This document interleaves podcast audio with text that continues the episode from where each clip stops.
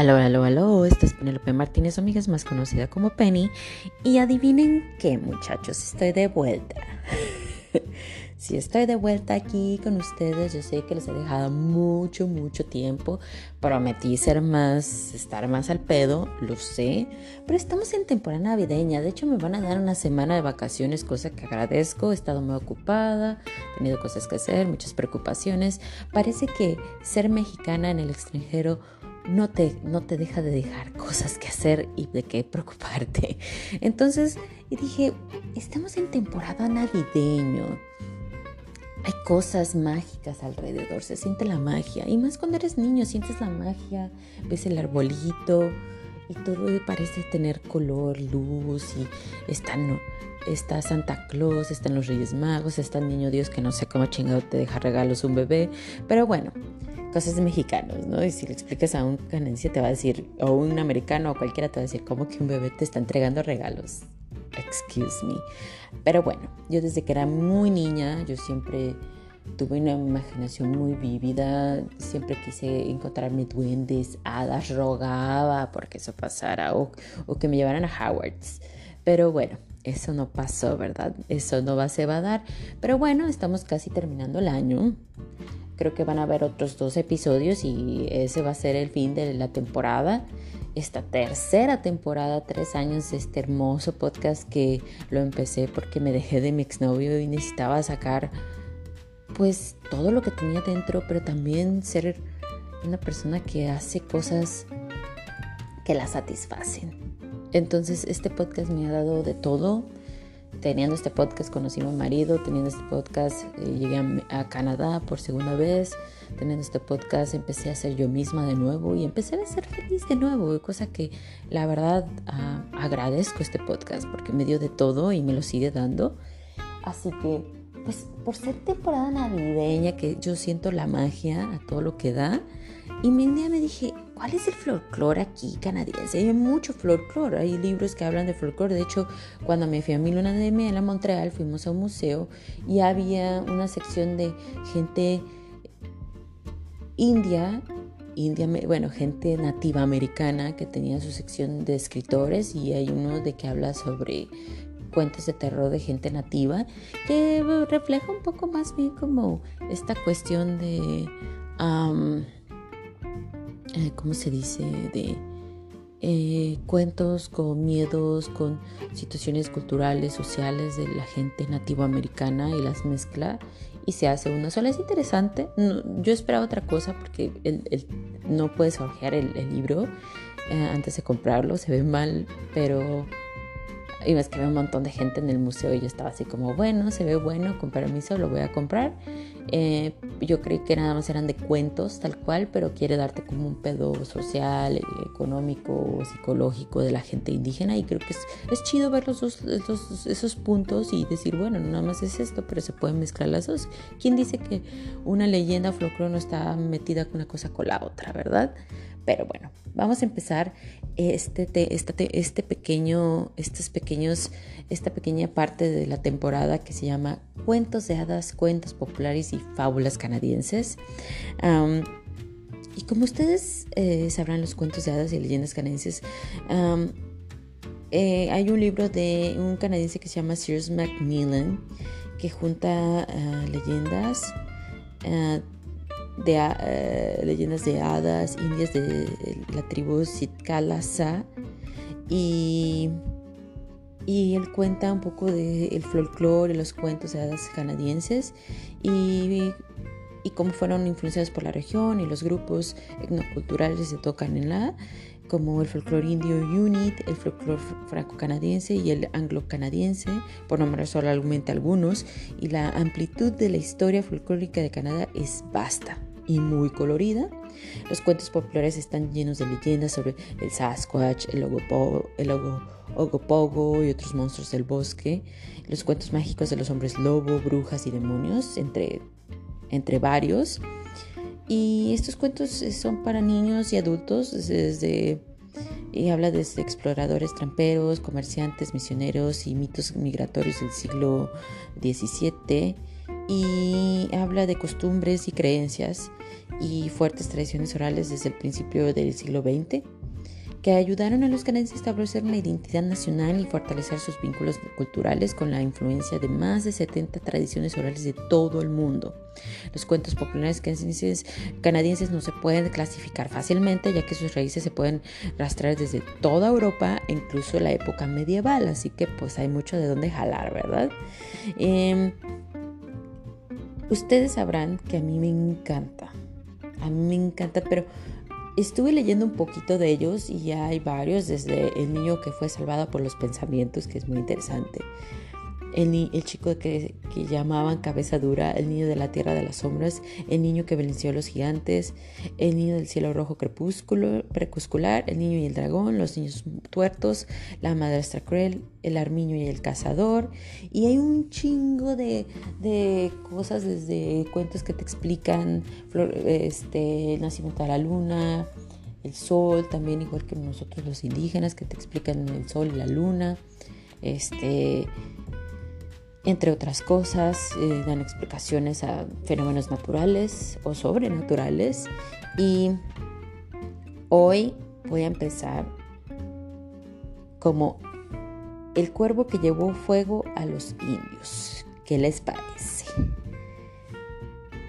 Ahí les va.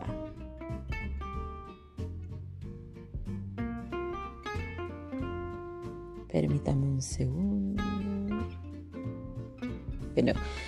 Este cuento es un mito y un Inuit. Ay, Dios mío, siempre ando despedazando los, los pinches nombres de la, gente de los pueblos este, indios este, de aquí de Canadá. Y disculpen ustedes, porque pues soy aquí una mexicana que intenta contar sus historias. Ahí disculpen. Bueno, hace mucho, mucho tiempo, cuando el mundo aún era nuevo, los Inuit vivían en la oscuridad en su hogar en la fortaleza del norte. Nunca habían oído hablar de la luz del día, cuando el cuervo, que le llamaban Crow, que viajaba de un lado a otro entre las tierras del norte y el sur, se lo explicó por primera vez, no le creyeron. Sin embargo, muchos de los más jóvenes estaban fascinados por la historia de la luz que doraba las tierras del sur, hicieron que el cuervo repitiera sus cuentos hasta que se los sabían de memoria. Imagínense hasta dónde y durante cuánto tiempo podremos cazar, se decían unos a otros. Sí, y ver el oso polar antes de que ataque, coincidieron otros. Pronto el anhelo por la luz del día fue tan fuerte que los niños le rogaron al cuervo que se la trajera. El cuervo negó con la cabeza, soy demasiado mayor, les dijo, la luz del día está muy lejos. Yo no puedo llegar tan lejos, pero las súplicas del pueblo le hicieron recapacitar y finalmente accedió a, emprender el largo viaje hacia el sur. El Crow voló muchos kilómetros a través de la interminable oscuridad del norte. Muchas veces se cansó y estuvo a punto de regresar, pero al fin vio un borde de la luz en el borde del mismo horizonte y supo que la luz del día estaba cerca. Cuervo pensó, tensó sus alas y voló todas las, con todas sus fuerzas. De repente, el mundo de la luz del día estalló ante él con toda su gloria y brillo. Los infinitos matices de color y las muchas formas y formas lo rodearon e hicieron que el crow mirara y fijara, mirara fijamente. Se descendió hasta un árbol y descansó. Exhausto por el largo viaje sobre él, el cielo era de un azul infinito, las nubes blancas y esponjosas. Crow no podía tener suficiente de la maravillosa escena. Finalmente Crow bajó la mirada y se dio cuenta que estaba cerca de un pueblo que yacía abajo, junto a un ancho río. Mientras observaba una hermosa niña llegó al río cerca del árbol en el que se posaba. Mojó un gran balde de las aguas heladas del río y luego giró para regresar al pueblo. El cuervo se convirtió en una pequeña mota de polvo y descendió hacia la niña mientras ella pasaba debajo de su árbol. Se puso su capa de piel y la observó atentamente mientras ella regresaba al refugio de nieve de su padre, que era el jefe de la gente del pueblo. El interior del parque era cálido y acogedor. Crow miró a su alrededor y vio una caja que brillaba en los bordes. La luz del día pensó. En el suelo, un niño pequeño jugaba contento. La mota de polvo que era cuervo se alejó de la niña y flotó hacia el oído del niño. Inmediatamente el niño se sentó y se frotó la oreja, que estaba irritada por la extraña mota. Empezó a llorar y el jefe, que era un abuelo cariñoso, entró corriendo refugio de nieve para ver qué pasaba. Preguntó, ¿por qué estás llorando? Preguntó el jefe, arrodillándose junto al niño. Dentro del niño, Cuervo susurró, ¿quieres jugar con una bola de luz del día? El niño se frotó la oreja y luego repitió las palabras del cuervo. El jefe envió a su hija la caja brillante en la esquina, se lo llevó a su padre quien sacó una bola brillante, la tocó en una cuerda y se la dio al niño. Se frotó la oreja pensativamente antes de recibir la pelota. Estaba lleno de luces y sombras, colores y formas. El niño se reiría alegremente tirando del hilo y viendo rotar la pelota. Entonces el cuervo volvió a, rascarse el interior de la oreja y el niño jadeó y lloró. No llores, pequeña, dijo ansiosamente el cariñoso abuelo. Dime qué pasa. Dentro del, niño, el cuervo, dentro del oído del niño, Cuervo susurró. ¿Quieres salir a jugar? El niño frotó la oreja y luego repitió las palabras del cuervo a su abuelo. Inmediatamente el cuervo, el jefe y el cuervo se levantaron y lo llevó afuera. Siguió por su preocupada madre. Tan pronto se estuvieron libres del refugio de nieve, el cuervo saltó de la oreja del niño y retomó su forma natural.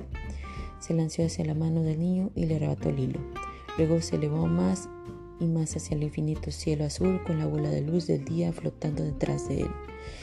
En el extremo norte los niños vieron una chispa de luz que se acercaba a ellos a través de la oscuridad. Se hizo más y más brillante hasta que pueden ver al cuervo batiendo sus alas mientras volaba hacia ellos. La gente jadeó, señaló y gritó de alegría. El cuervo dejó caer la bola y se hizo añicos al suelo, librando la luz del día para explotar iluminando cada lugar oscuro y ahuyentando cada sombra. El cielo se volvió brillante y azul. Las montañas oscuras adquirieron color, luz y forma.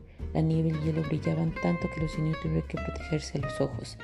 La gente reía, lloraba y exclamaba su buena suerte. Pero Cuervo se les dijo que la luz del día no daría para siempre, solo había obtenido una bola de luz del día de la gente del sur y que necesitaría descansar seis meses cada año para recuperar sus fuerzas. Durante ese periodo de seis meses la oscuridad regresaría. La gente decía medio año de luz es suficiente. Antes de que trajeras la luz del día vivimos toda nuestra vida en la oscuridad. Luego agradecieron al, cuervo una y otra vez. Hasta el día de hoy los Unity viven medio año en la oscuridad, medio año en la luz del día y siempre son amables con Crow porque él fue quien trajo la luz del día. Ah, mira. Así es. También hay leyendas de terror. hay una que sobre una casa embrujada, me parece. No me parece, es acerca de una casa embrujada que se llama la historia Estoy bajando ahora. Había una casa abandonada en medio de un barrio elegante al que nadie se, se acercaría. Y me refiero a nadie. Ahora bien, mi amigo Albert era el agente encargado de vender esa casa embrujada. Hizo todo lo que estuvo a su alcance para cerrar el trato, pero la gente estaba demasiado asustada para hacer una oferta, incluso a precios bajísimos. Finalmente, Albert se le ocurrió la idea de vender la casa sin ser vista a un rico urbanista de Estados Unidos. Como siempre, agarró a esos estadounidenses de pendejos, ¿verdad? También funcionó a las mil maravillas hasta el día que la urbanita decidió que después de todo quería visitar la propiedad. Albert estaba listo para llevar al hombre ya en mediodía, pero el tren del hombre de la ciudad estaba retrasado, por lo que no fue hasta después de la cena que los dos hombres partieron hacia la casa encantada. Era noche oscura y lluviosa, pero lo suficientemente temprano para que el fantasma aún, no pudiera, aún pudiera estar descansando. Al menos Albert esperaba que se fuese el caso. Albert abrió la puerta principal que se le abrió con un crujido siniestro. Albert tragos, saliva, con nerviosismo, pero el agonista siempre se rió y dijo algo sobre la atmósfera. Algo se relajó un poco y se preguntó si no debía haber subido un poco al precio. Los dos hombres entraron en un vestíbulo alto, absolutamente dado con telarañas polvorientas. Expulsante, dijo el urbanista, con entusiasmo. Saltó enérgicamente hacia el centro del vestíbulo. Venid a mí, espíritus inmundos, entonó en voz alta. Inmediatamente toda la casa resonó con una risa siniestra y sobrenatural. Entonces sobre una voz sobrenatural retumbó. Baja ahora. El urbanista saltó y luego se volvió hacia Albert con una sonrisa feliz. Excelentes efectos especiales. ¿Cómo hiciste esto? No lo hice, dijo Albert, con los dientes castañando. Retrocedió hasta llegar a la puerta principal y se quedó allí con la mano en el pomo. Voy a bajar ahora, la voz volvió a resonar. Y la sonrisa del urbanista se desvaneció un poco. Miró la postura asustada de Albert y luego siguió la mirada de la gente hacia las escaleras. Una luz brillante surgió en lo alto de las escaleras y rápidamente se transformó en una siniestra cabeza verde con ojos diamantes, cabello retorcido y colmillos en lugar de dientes. La cabeza abrió la boca y gritó un sonido terrible y agudo que raspaba los nervios. Cuando la cabeza comenzó a, rodar escaleras abajo hacia los dos hombres, los nervios de Alves se rompieron y un momento después estaba a mitad de camino. Su propio grito rivalizaba con el aspecto de la casa detrás de él. No fue hasta que estuvo casi en casa que se dio cuenta que tenía compañía. El urbanista corría a su lado. Señor, no creo que, que, quiera esta casa después de todo, Jadio. Preguntó, una, preguntó, ¿por qué no? Con una voz inquietantemente familiar. Albert y el urbanista miraron y vieron la cabeza verde con ojos que le seguía el ritmo mientras corrían por la calle. El hombre de la ciudad dio un chillido que había avergonzado un alma en pena y desapareció en la distancia tan rápido que no pudo seguirle el ritmo. De haber sido el precio de la venta, le dijo, de haber sabido el precio de la venta, le dijo la cabeza flotante al ver en tono conversacional. La gente inmobiliario gritó más fuerte que el hombre de la ciudad y yo tan rápido que los zapatos hicieron chispas contra el pavimento. Al día siguiente, Albert dejó su trabajo y se mudó a Vancouver, donde pasó el resto de su vida trabajando en un barco pesquero. La casa embrujada cayó en ruinas y finalmente fue derrumbada. Ay, como la ven, muchachos. también hay una de Santa Claus. Y hay muchas historias este, de terror. Esa que les acabo de cantar es de Calgary y...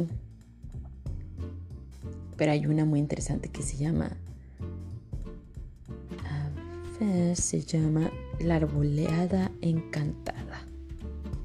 Cierto hombre llamado Angus vivía cerca de la carretera que conectaba dos grandes aldeas que estaban separadas por, la 14, separadas por unas 14 millas. Su casa estaba situada casi en medio entre ellos, aproximadamente una milla de arboleda que tenía fama de estar encantada. Angus era un hombre educado que estaba suscrito a varios periódicos del Montreal, por lo que iba dos o tres veces por semana a la oficina de correos a la última hora de la tarde. Cuando la agencia que pasaba entregaba una gran saca de correo de cuero. La oficina de correos estaba en una granja y para llevar a ella atravesó el hueco encantado donde crecía la arboleda.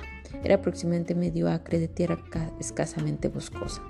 Los árboles estaban tan separados que fácilmente se podían vislumbrar y observar el campo más allá.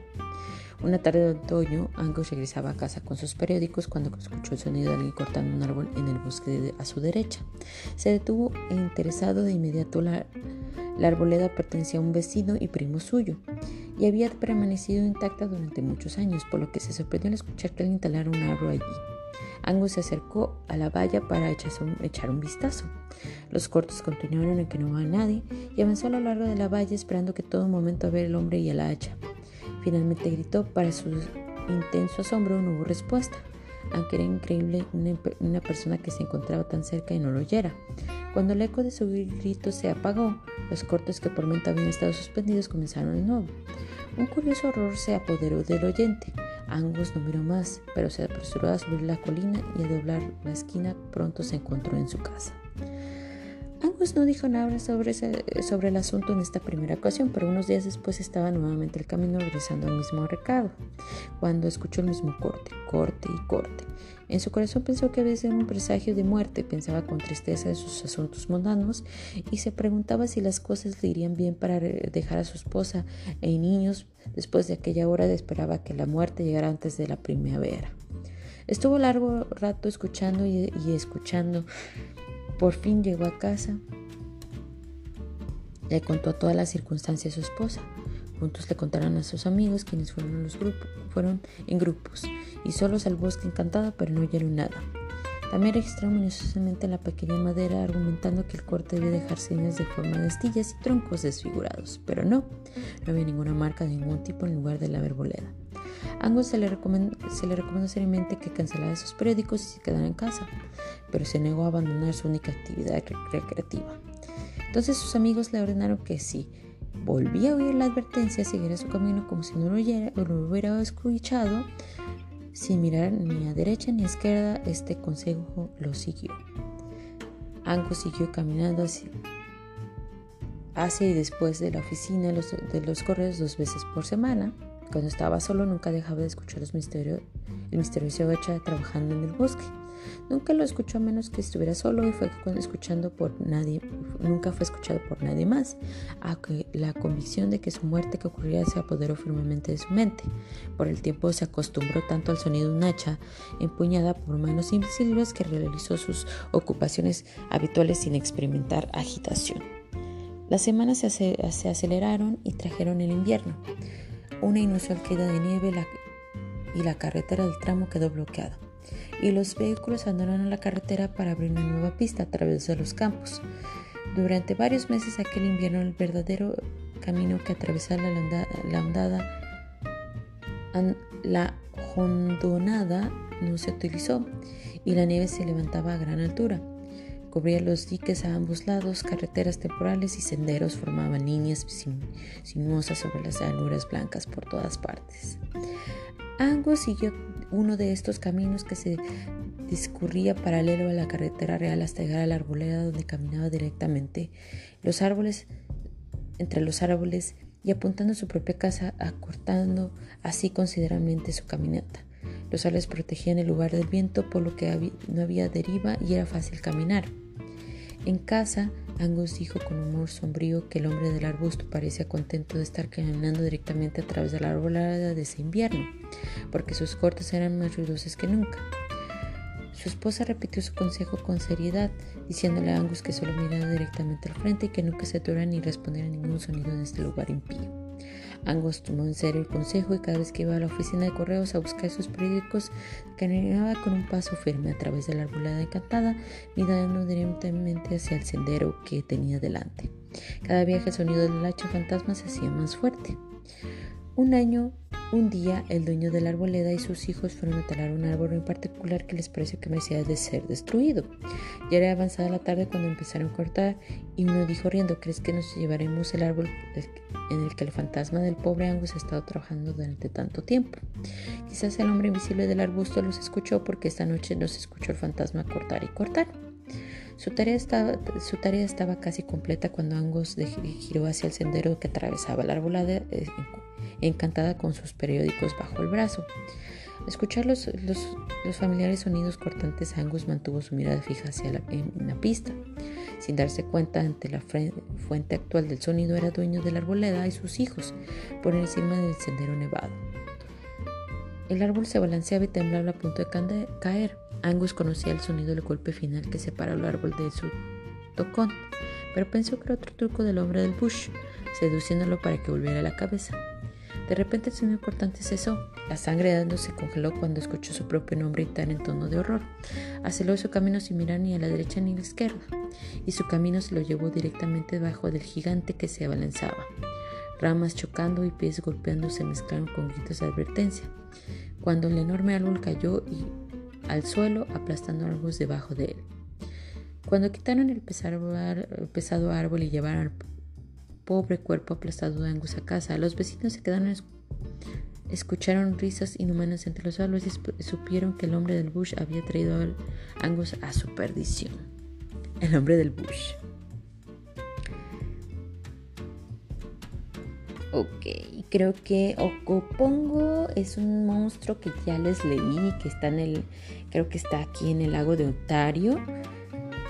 Y hay otras historias que son un poquito más viejitas.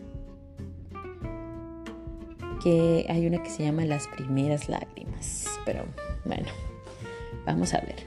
Este es un mito inuit. Hace mucho tiempo el hombre fue a cazar focas a la orilla del agua. Para deleite del hombre, muchas focas se apiñaban a lo largo de la orilla del mar. Sin duda traería a casa de un gran banquete para la mujer y el hijo se arrastró cautelosamente hacia las focas. Las focas se inquietaron. El hombre disminuyó la velocidad y de repente las focas empezaron a deslizarse hacia el agua. El hombre estaba frenético. Su fiesta se estaba escapando. Entonces el hombre vio un solo sello hacia la parte trasera del grupo. No se movía tan rápido como las demás. Ah, aquí está su premio, imaginó el orgulloso, eh, con orgullo en el rostro de la mujer, la alegría de los ojos del hijo. Sus estómagos se llenarían durante muchos días con tal sello. El hombre se arrastró hacia el último sello. No lo vio. Eso pensó el hombre. De repente saltó y se deslizó, al agua. El hombre se puso de pie. Estaba lleno de una extraña emoción. Sintió que el agua empezaba a gotear en sus ojos. Se tocó los ojos y probó las gotas. Así sabían a agua salada. Extraños sonidos de asfixia salían de su boca y su pecho. El hijo escuchó los gritos del hombre y, llamó a la mujer. Cayó en la orilla del mar para descubrir qué le pasaba al hombre. La mujer y el hijo se alarmaron al ver salir al agua de los ojos del hombre. El hombre le salvó de la orilla llena de focas, contó cómo las había cazado y cómo todas las focas habían escapado de su cuchillo. Mientras hablaba de los, de los ojos de la mujer y el hijo empezó a brotar agua y lloraron con el hombre. De esta manera la gente aprendió por primera vez a llorar. Más tarde el hombre y el hijo cazaron una foca la mataron y usaron su piel para hacer trampas para más focas. Ah. Pues estas son algunas historias. Es difícil estarlas traduciendo. He hecho un poco de trampa y los puse con un poco de traductor, pero bueno, me vale madres porque pues no tengo el tiempo del tiempo del mundo. Pero son historias muy bonitas, algunas son muy cortas, algunas te explican cosas como el llanto, el sol. Eh, y son historias muy bonitas, parte del folclore canadiense y de aquí del norteño. Y espero muchachos que recuerden que este es un tiempo, tiempo para dar, para estar con amigos, con familia. Y va a haber más este año que viene, van a venir amigos, esta vez sí, esta vez sí voy a tener invitados. Voy a tener, este, tal vez en mi temporada vacacional, antes de que termine la temporada, a unos amigos que van a venir a este su podcast y pues disculpen por abandonarlos tanto, pero a veces no tengo tiempo.